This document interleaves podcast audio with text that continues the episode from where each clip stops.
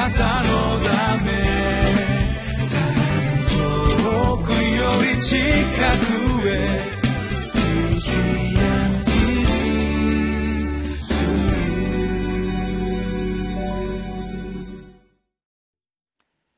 12月16日のリビングライフの時間です。私はウェスレンホールネス教団の玉川キリスト中央教会の牧師の本間と申します。本日12月の16日はアドベントの第3の誠実です。それぞれのまた死を待ち望む礼拝が祝福されることをお祈りします。今日は歴代史の第231章2節から8節の御言葉をご一緒に読んで恵みをいただいてまいりましょう。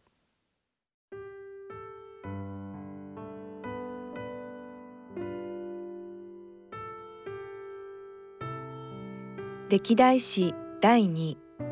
31章2節から8節。ヒゼキヤは祭司とレビ人の組を定め祭司とレビ人にそれぞれその奉仕に応じておのおのの組ごとに全焼の生贄と和解の生贄を捧げさせさらに主の宿営の門で仕え感謝し褒めたたえさせた。また主の立法に記されている通りに朝夕の全焼の生贄安息日新月の祭り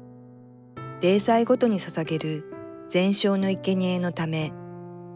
王の分は王の財産から出した。さらに彼はエルサレムに住む民に祭司とレビ人の分を与えるように命じた祭司とレビ人が主の立法に専念するためであった。この命令が広まるとともに、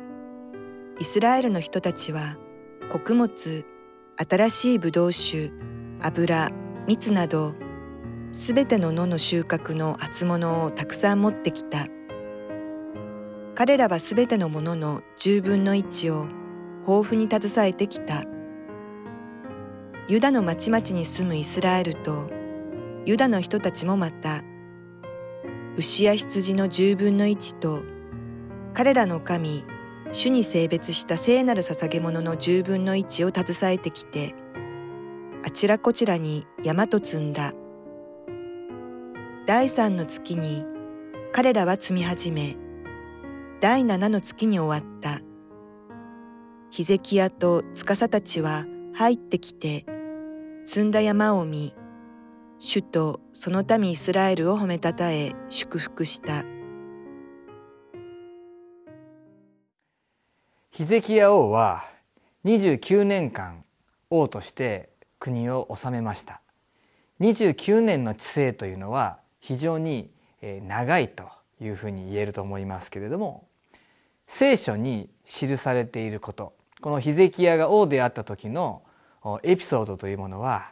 彼が王として政治をどのようにしたかとか国にどのようなものを作ったかとかそういうことはあまり記されていない。ほとんど記されていない。その代わりに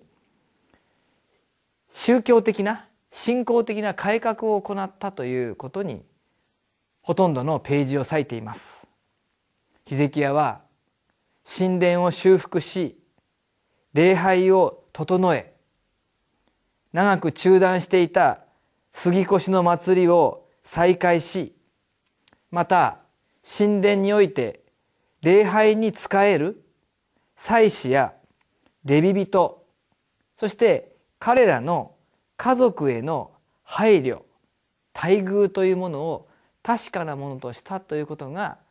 この歴代史には記されています。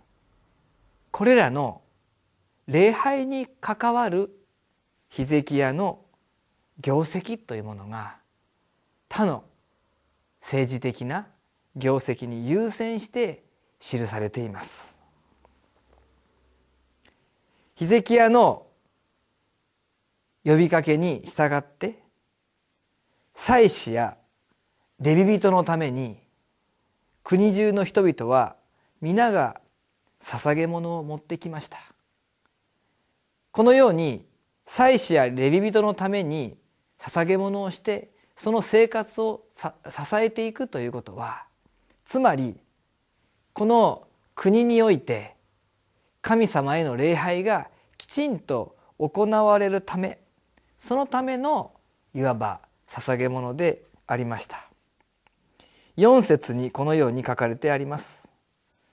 さらに彼はエルサレムに住む民に祭司とレビ人の分を与えるように命じた。祭司とレビ人が主の立法に専念するためであった。と祭司やレビ人がもっぱら神殿の働きに使えることができるようにと。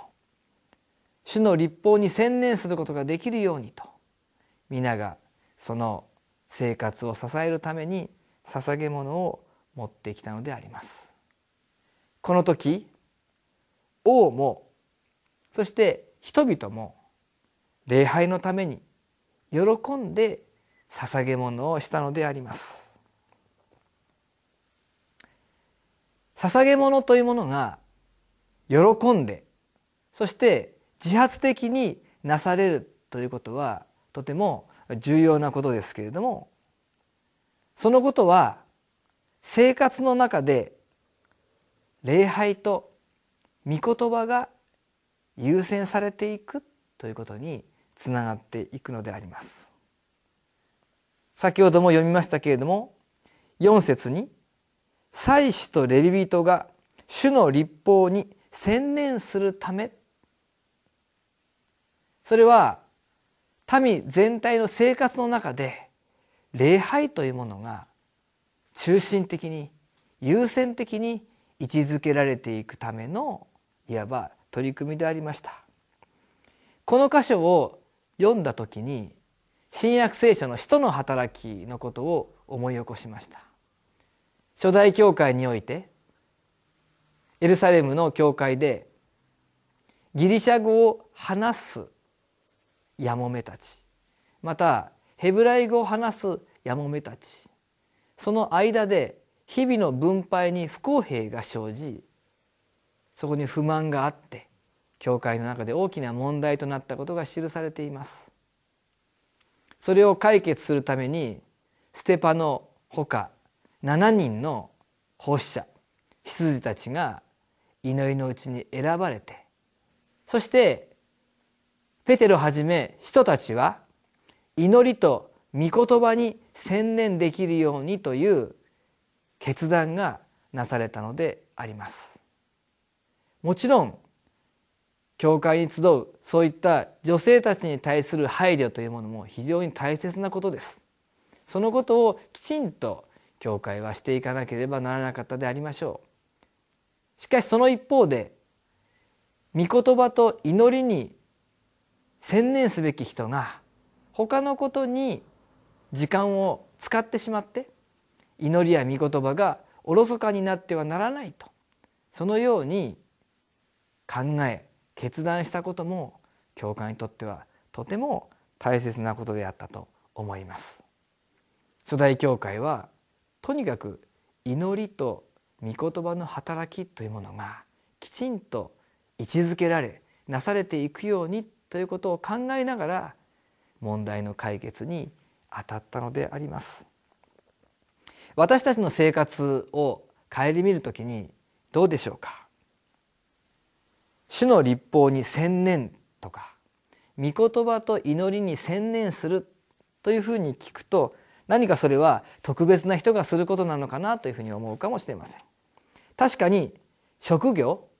生活の役割として主の立法に専念する。それだけをするということを私たちは選ぶことはないのかもしれません。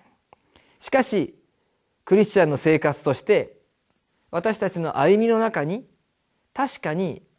御言葉と礼拝が位置づけられている。そのことを私たちが大切に第一になるように生活を整えていくということはとても大切ではないでしょうか。私自身も生活が混沌としてしまう時があります。優先順位を間違えて祈りがおろそかになる時があります。だからこそまず御言葉と祈り。それが本当に生活の中で確立していく。主に礼拝を捧げるそのような生き方が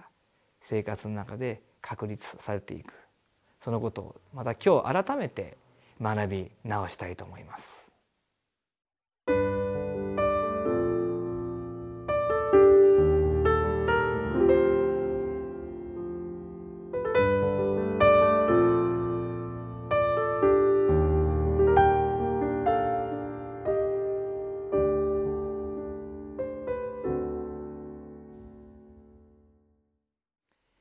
このリビングライフの時間をじっくりと聖書を前に置いて座ってご覧になっている方もいらっしゃると思いますしなかなか忙しい生活の中でそういう時間を持つことができないそれを流しながら聞きながら別の家のことをしなければならないそういう方もいらっしゃるでしょう。しかしたとえ何かをしながらであったとしても是非心をしっかりと主に向けようではありませんか。この時間が本当に私の中で性別された主の立法に専念するそのような時間になるようにと祈りながらぜひこの番組をまた用いていただければと思います。お祈りを捧げます。愛する天のお父様忙しい生活そしてさまざまな解決すべき課題のある生活私たちは歩んでいますけれどもそのようなことがたくさん起きてくる時に祈りや御言葉というものがついつい後回しになってしまう現実があります。しかし何よりもあなたの見舞いに出て御言葉に聞きへり下って祈りまた喜んで礼拝を捧げる。そのことが生活の中の大切なものとしてしっかりと位置づけられていくように今日からまた新しい思いでそのように生きることができるように神様が力を与えお導きください。イエス様の皆によってお祈りします。アーメン。あなたのため遠くより近くへ